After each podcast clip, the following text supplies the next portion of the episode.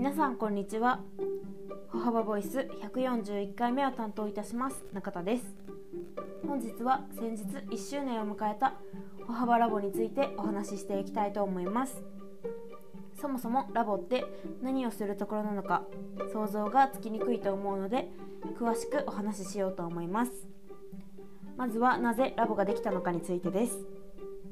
新卒一括採用を初めて行った昨年新人研修に専念できるようにということでお客様のところへ訪問に行く前の実務経験や知識を身につけるところとしてラボができました。中途入社の方は約9ヶ月。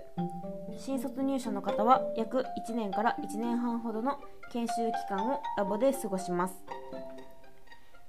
その期間は入力研修や業界用語などについて学べる動画視聴。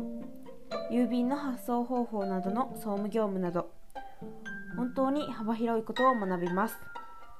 その研修がないとビジターとなるときにそしてラボを離れて他のオフィスに移動するときに本当に苦労します。なので研修に集中できる場所であるラボの存在はとても大きいです。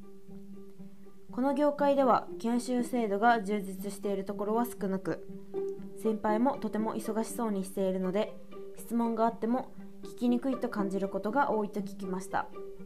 ですが歩幅はそんな状況が一つもなく中途採用の方でもラボでの研修は必ず行われます。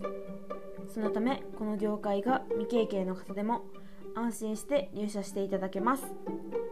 そんなラボは現在東京の蒲田と大阪の吹田にあります。私は現在大阪の吹田ラボに所属しています。今後吹田ラボに配属になる方に一人でも多くお会いできることを楽しみにしています。次回は佐々木さんよろしくお願いいたします。